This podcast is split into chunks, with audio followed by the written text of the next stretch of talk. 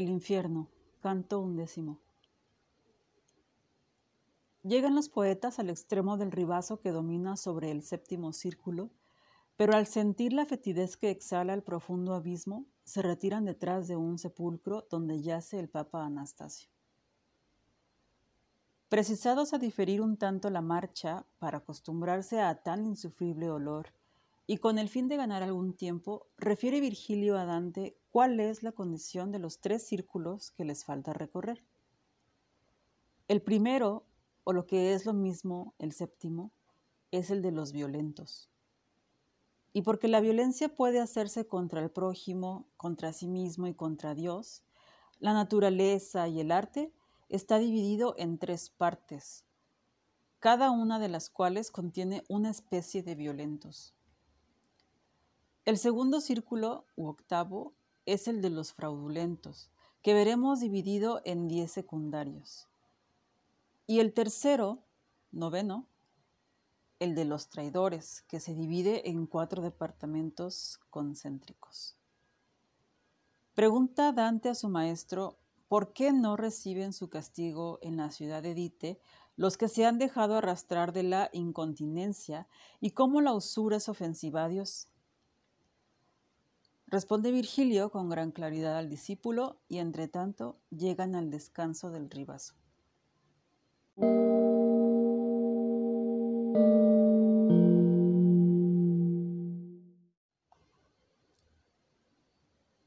Llegamos a la extremidad de una escarpada eminencia formada por grandes piedras rotas y puestas en círculo, que era el lugar reservado a tormentos aún más crueles.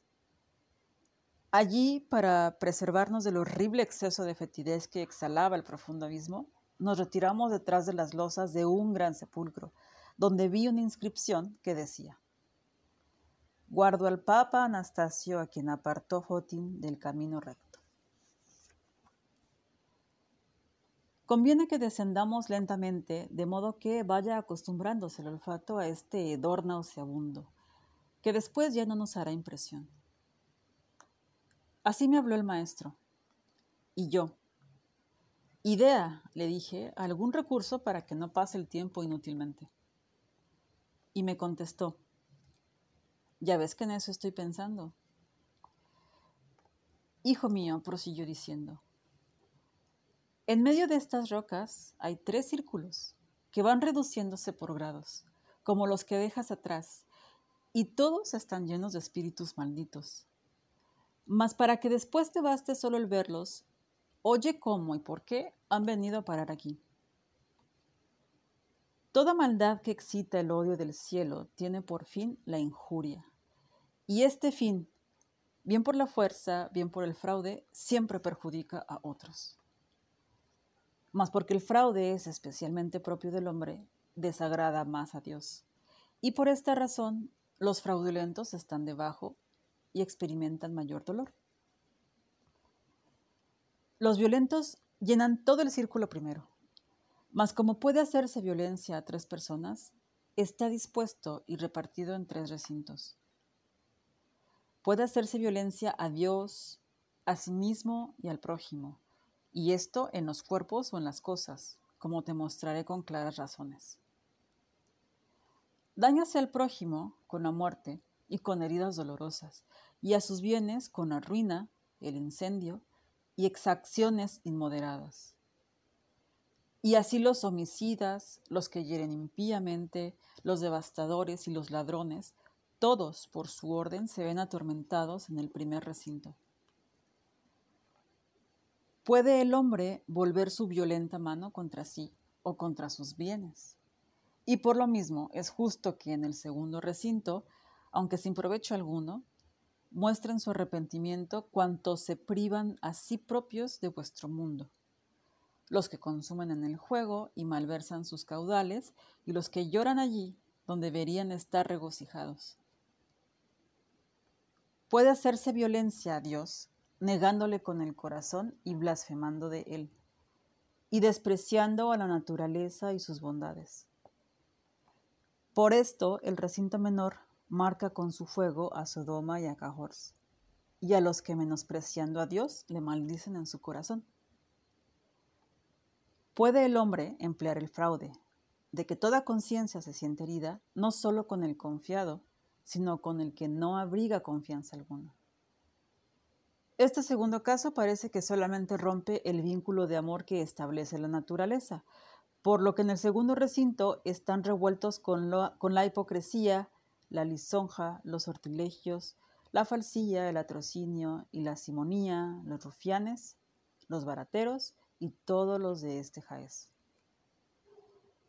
En el otro caso se olvida el amor que establece la naturaleza y el que se le une después, del cual procede más especial confianza. Por consiguiente, en el círculo más pequeño, donde estriba el centro del universo y sobre el que tiene su asiento Lucifer, todo el que ha obrado con traición está consumiéndose eternamente. Y yo dije, Maestro, con sobrada claridad procedes en tus razonamientos. Sobrado bien distingues estos abismos y la muchedumbre que habita en ellos. Pero dime, ¿Por qué aquellos de la laguna cenagosa y los otros a quienes arrebata el viento, y los que se ven azotados por la lluvia, y los que se maltratan con tan duros improperios, ¿por qué no son castigados en la ciudad del fuego si han incurrido en la cólera divina? Y si no han incurrido, ¿por qué son atormentados de esa manera? Y él me replicó diciendo, ¿Y por qué tu ingenio delira tanto contra lo que suele? ¿O es que tu mente piensa en otra cosa? ¿No recuerdas las palabras con que tu ética trata de las tres disposiciones que el cielo reprueba? La incontinencia, la malicia y la insensata bestialidad. ¿Y cómo la incontinencia ofende menos a Dios e imprime menos afrenta? Si consideras bien esta sentencia y traes a la memoria quiénes son los que fuera de este lugar están sufriendo castigo, comprenderás por qué se ven separados de estos inicuos y por qué la divina justicia, aunque menos rigurosa, los atormenta. Oh Sol, que aclaras la turbación de toda vista. De tal manera me complaces con tus explicaciones que me agrada el dudar tanto como el saber. Vuelve otra vez, le dije, un poco atrás, a donde decías que la usura ofende a la divina bondad, y descíframe este enigma. La filosofía, me dijo, enseña, y no en una sola parte, a quien la estudia, cómo la naturaleza procede de la inteligencia divina y de sus leyes. Y si bien atiendes a tu física, encontrarás, a pocas páginas que recorras, que el arte humano sigue a aquella en cuanto le es dable, como el discípulo al maestro, de suerte que viene a ser casi nieto de Dios.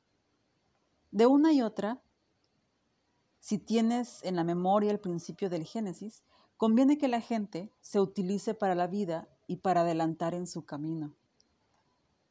Y porque el usurero sigue otro muy contrario, desprecia la naturaleza en sí y al arte, su compañero, y cifra en otras cosas sus esperanzas.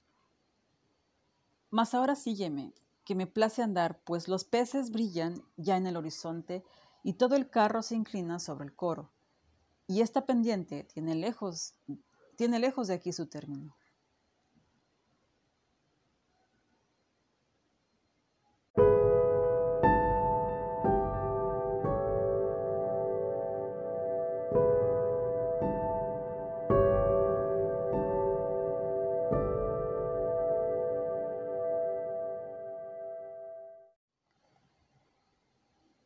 Infierno, canto duodécimo.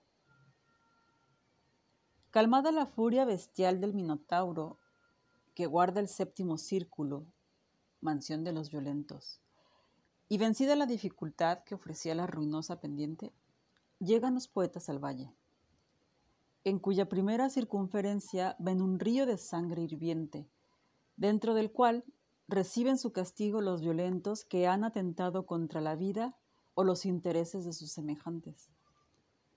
Discurre alrededor de aquel lago un tropel de centauros que observan a los condenados, sobre los cuales cae una lluvia de saetas apenas intentan salir de la sangre más de lo que les es permitido. Manifiestan estos centauros alguna oposición a los poetas al ver que se van acercando, pero Virgilio los tranquiliza y hasta consigue que un centauro los pase en sus ancas a la otra orilla.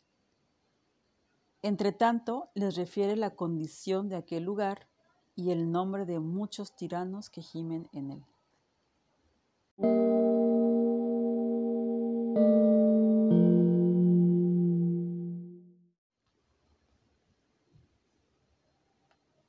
Era el lugar por donde íbamos a bajar de la eminencia fragoso, y tal, a causa del que estaba todavía allí, que no había vista que lo mirase sin aversión.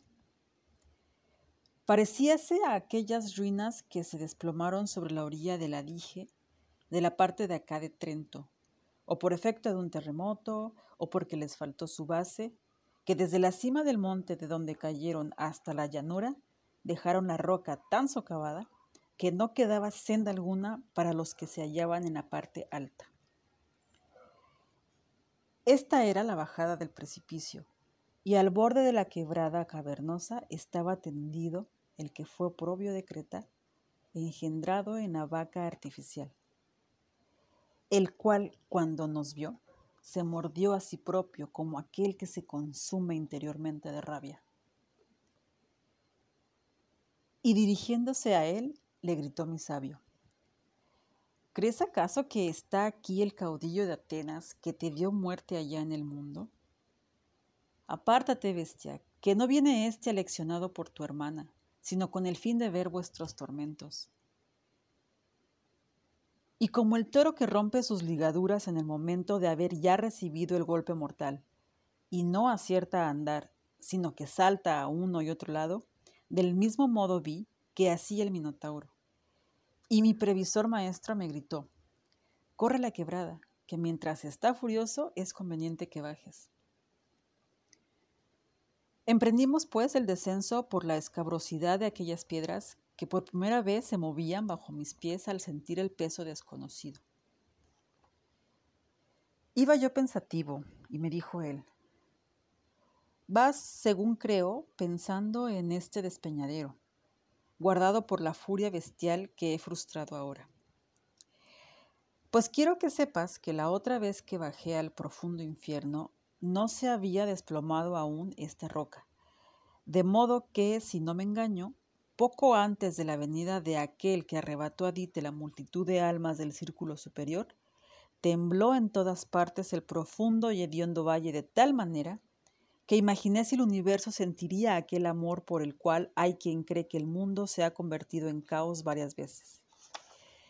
Y en aquel momento experimentó esta antigua roca, tanto aquí como en otras partes, semejante estrago.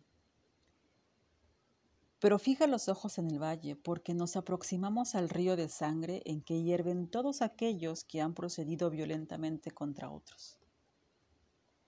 Oh ciego apetito, oh ira insensata, que así nos precipita en esta breve vida y así nos abisma después tan miserablemente en eterna. Vi un ancho foso en, en forma de arco como el que abraza todo el llano, según había dicho mi guía, y entre él y el pie de la eminencia corrían en fila varios centauros armados de saetas como solían en el mundo salir de casa. Al vernos descender, se pararon todos, y tres se adelantaron de la fila con los arcos y las flechas que habían de antemano prevenido. Y uno de ellos gritó de lejos, ¿A qué lugar de tormento venís vosotros los que bajáis al llano? Decide dónde sois, pues si no, disparo el arco. Y mi maestro dijo, la respuesta se la daremos a Quirón cuando estemos cerca. Perjudiciales te fueron tus deseos, siempre tan impetuosos. Acercóseme después y añadió, ese es Neso, el que murió por la bella de Yamira y tomó por sí la venganza de su muerte. El que está en medio, mirándose el pecho, es el gran Quirón, que crió a Aquiles. El otro es Folo, que siempre estuvo lleno de ira. Van a millares alrededor del foso lanzando flechas a toda alma que sobresale de la sangre más de lo que le permite su culpa. Nos aproximamos a aquellos veloces monstruos. Quirón cogió una saeta y con el cuento retiró la barba hacia atrás hasta las quijadas, y desembarazado que hubo la enorme boca, dijo a sus compañeros, ¿Habéis advertido que el que viene detrás mueve lo que toca? Pues los pies de los muertos no suelen hacerlo así. Y mi buen guía, que ya le llegaba al pecho, donde se unen las dos naturalezas, respondió, Sí, que es vivo, y a mí solo me toca mostrarle el sombrío valle. La necesidad, que no afición alguna, le trae aquí.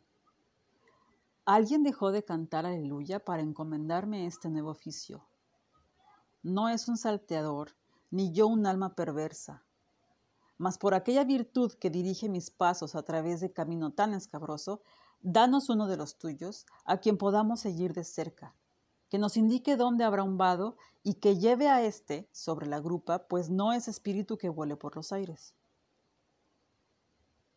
Volvióse Quirón al lado derecho y dijo a Neso, torna y guíalos, y si dais con otros de los nuestros, que les abran paso. Pusímonos en camino con nuestro fiel acompañante a lo largo de la orilla de aquel rojo hervidero, y los anegados en él daban terribles gemidos. Vi algunos sumergidos hasta las cejas, y el gran centauro dijo, ¿esos son tiranos? Que se, cebaron en la sangre y la rapiña. Aquí se expían las maldades inexorables. Aquí está Alejandro y el cruel Dionisio que tantos años de dolor hizo pasar a Sicilia. Y aquella frente que sobresale con el pelo tan negro es de Asolino. Y el otro, rubio, obiso de este, que verdaderamente fue muerto allá en el mundo por su mal hijo. En esto me volví al poeta que me dijo, oye primero a este después a mí. Poco más allá fijó el centauro su vista en unos que parecían no sacar la cabeza de aquel hervidero más que hasta el cuello, y nos mostró una sombra que estaba sola a un lado diciendo, ese pasó en la misma casa de Dios el corazón que se ve todavía honrado sobre el Támesis. Vi después otros que tenían fuera del río la cabeza y además todo el pecho, y de estos reconocí a muchos. Y así iba bajando más y más la sangre hasta que ya solo cubría los pies. Y aquí fue donde pasamos el foso. De la misma manera que ves tú por esta parte ir siempre disminuyendo el hirviente lago, dijo el centauro, quiero que creas que por la otra va bajando más y más su fondo hasta que se junta con aquella en que está decretado que gima la tiranía. Aquí atormenta la divina justicia a aquel Atila que fue azote en la tierra, y a Pirro y a Sexto, y arranca eternamente las lágrimas que a cada herborada brotan a Renier de Corneto y a Renier Paso, los cuales movieron en los caminos tan asoladora guerra. Volvióse enseguida y repasó el vado.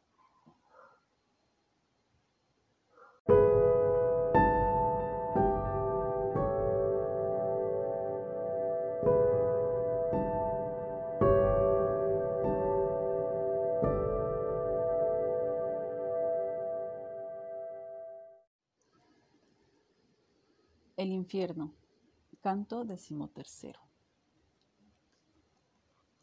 Pasa el poeta el segundo recinto, donde se castiga a los violentos contra sí mismos y a los que dilapidaron sus propios bienes. Vence los primeros transformados en nudosos troncos, en los cuales anidan las arpías. Los segundos son perseguidos por rabiosas perras que sucesivamente los maltratan. Encuentra a Pedro de las Viñas, que le refiere por qué causa se dio la muerte y las leyes de la divina justicia respecto a los suicidas. Ve después a Lano de Sena y a Jacobo de San Andrés, paduano, y finalmente sabe de un florentino que se ahorcó en su propia vivienda el origen de los males de su patria.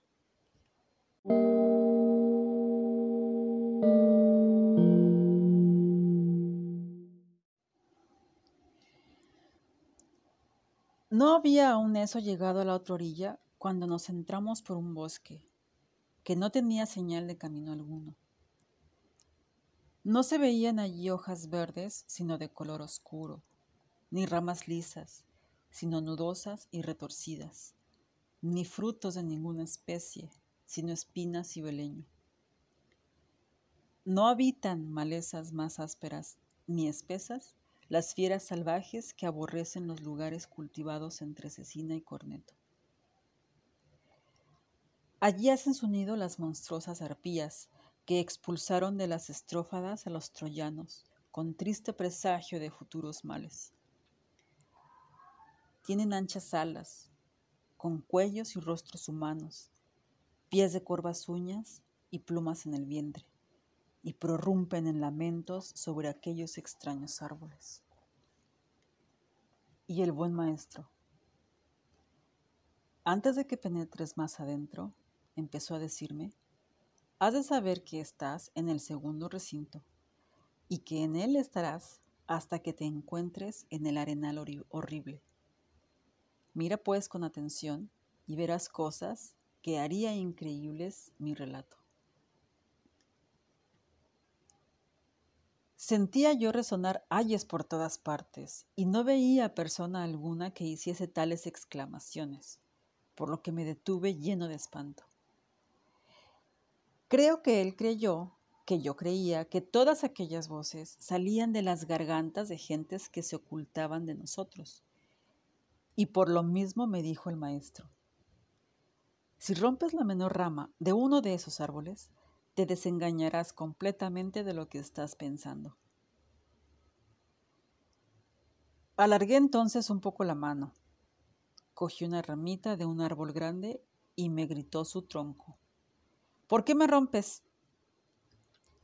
Y después, tiñéndose de sangre, empezó a gritar de nuevo.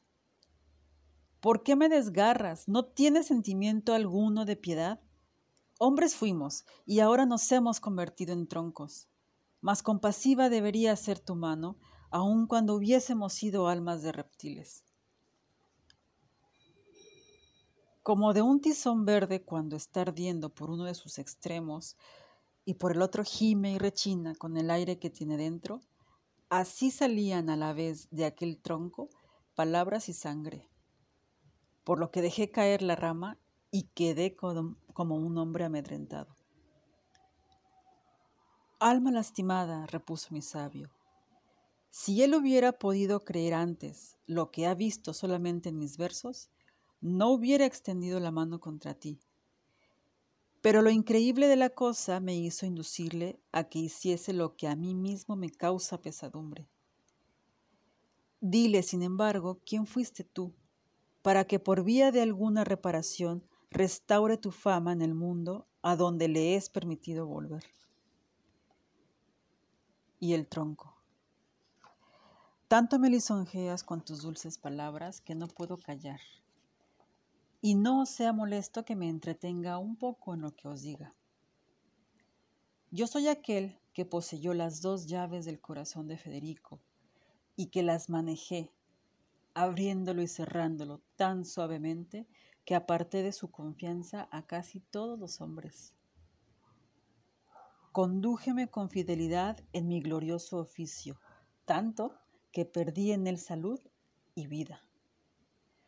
La cortesana que jamás apartó del palacio del César sus malignos ojos, muerte común y vicio de las cortes, encendió contra mí todos los ánimos, los cuales en tal extremo encendieron también el de Augusto, que mis gustosos honores se convirtieron en tristes exequias. Por satisfacer mi ánimo su indignación, y creyendo que con la muerte evitaría su menosprecio, me hizo injusto contra mí mismo, que tan justo era. Por las nuevas raíces de este tronco os juro que jamás quebranté la fe a mi Señor, dignísimo de ser honrado. Y si alguno de vosotros vuelve al mundo, que realce mi memoria, postrada aún por el golpe que le asestó la envidia. Un poco aguardó el poeta y después me dijo, Dado que se calla, no pierdas tiempo habla y pregúntale si quieres saber más. Y le contesté, pregúntale tú más bien lo que creas que ha de satisfacerme, porque yo no puedo según la compasión que me aflige. Y así empezó a decirle, para que generosamente hagan los hombres lo que tus ruegos manifiestan, espíritu aprisionado, agrádete todavía decirnos cómo se encierra el alma en esos leños, y decláranos, hacerte posible, si hay alguna que se desprenda de tales lazos. Respiró entonces con fuerza el tronco y su aliento se convirtió después en estas voces.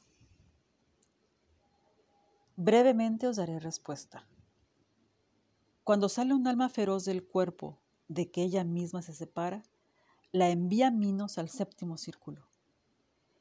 Cae dentro de esta selva y no tiene ningún lugar designado, sino aquel que le depara la fortuna. En él germina como un grano de escanda y crece como retoño y como planta silvestre. Las arpías después alimentándose de sus hojas, introducen en ellas el dolor y por allí mismo dan salida a sus lamentos.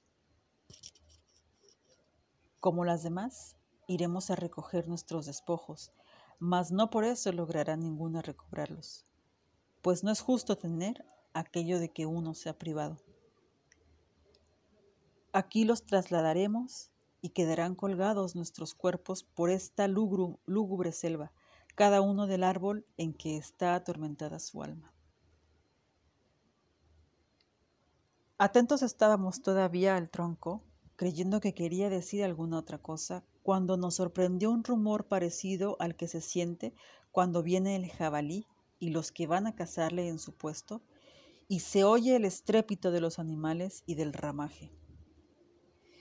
Eran dos que por el lado izquierdo, desnudos y despedazados, huían tan atropelladamente que iban quebrando todos los arbustos del bosque. Acude ahora, oh muerte, acude, gritaba el que corría delante, y el otro, a quien le parecía tardar demasiado, Lano, no fueran tan ágiles tus piernas en las zambras del topo, y porque sin duda le faltaba el aliento, se acogió a un césped, formando consigo una parte de él. Estaba la selva llena de perras negras, hambrientas y que se lanzaban tras ellos como lebreles que se sueltan de la cadena. Asiéronse de los dientes en el que se había escondido y le hicieron trizas, llevándose después sus dolientes miembros. Cogióme entonces mi guía de la mano y me llevó al césped, que se lamentaba en vano por sus sangrientas heridas. Oh Jacobo de San Andrés, decía, ¿Qué te ha aprovechado buscar un reparo en mí? ¿Qué culpa tengo yo de tu inicua vida? Cuando el maestro estuvo delante de él, dijo, ¿Quién fuiste tú que por tantas bocas exhalas, mezcladas con sangre, tus doloridas voces? Y él replicó, Oh almas que habéis venido a ver el lamentable estrago que de este modo me ha separado de mis hojas. Recogedlas al pie del triste césped, yo fui de la ciudad que cambió su primer patrón por el Bautista, y por esta razón él entristecerá siempre con sus guerras. Y a no ser porque en el puente del Arno queda aún algún simulacro suyo, los ciudadanos que la restablecieron sobre las cenizas que dejó Atila hubieran inútilmente trabajado. Yo levanté para mí una horca en mi propia casa.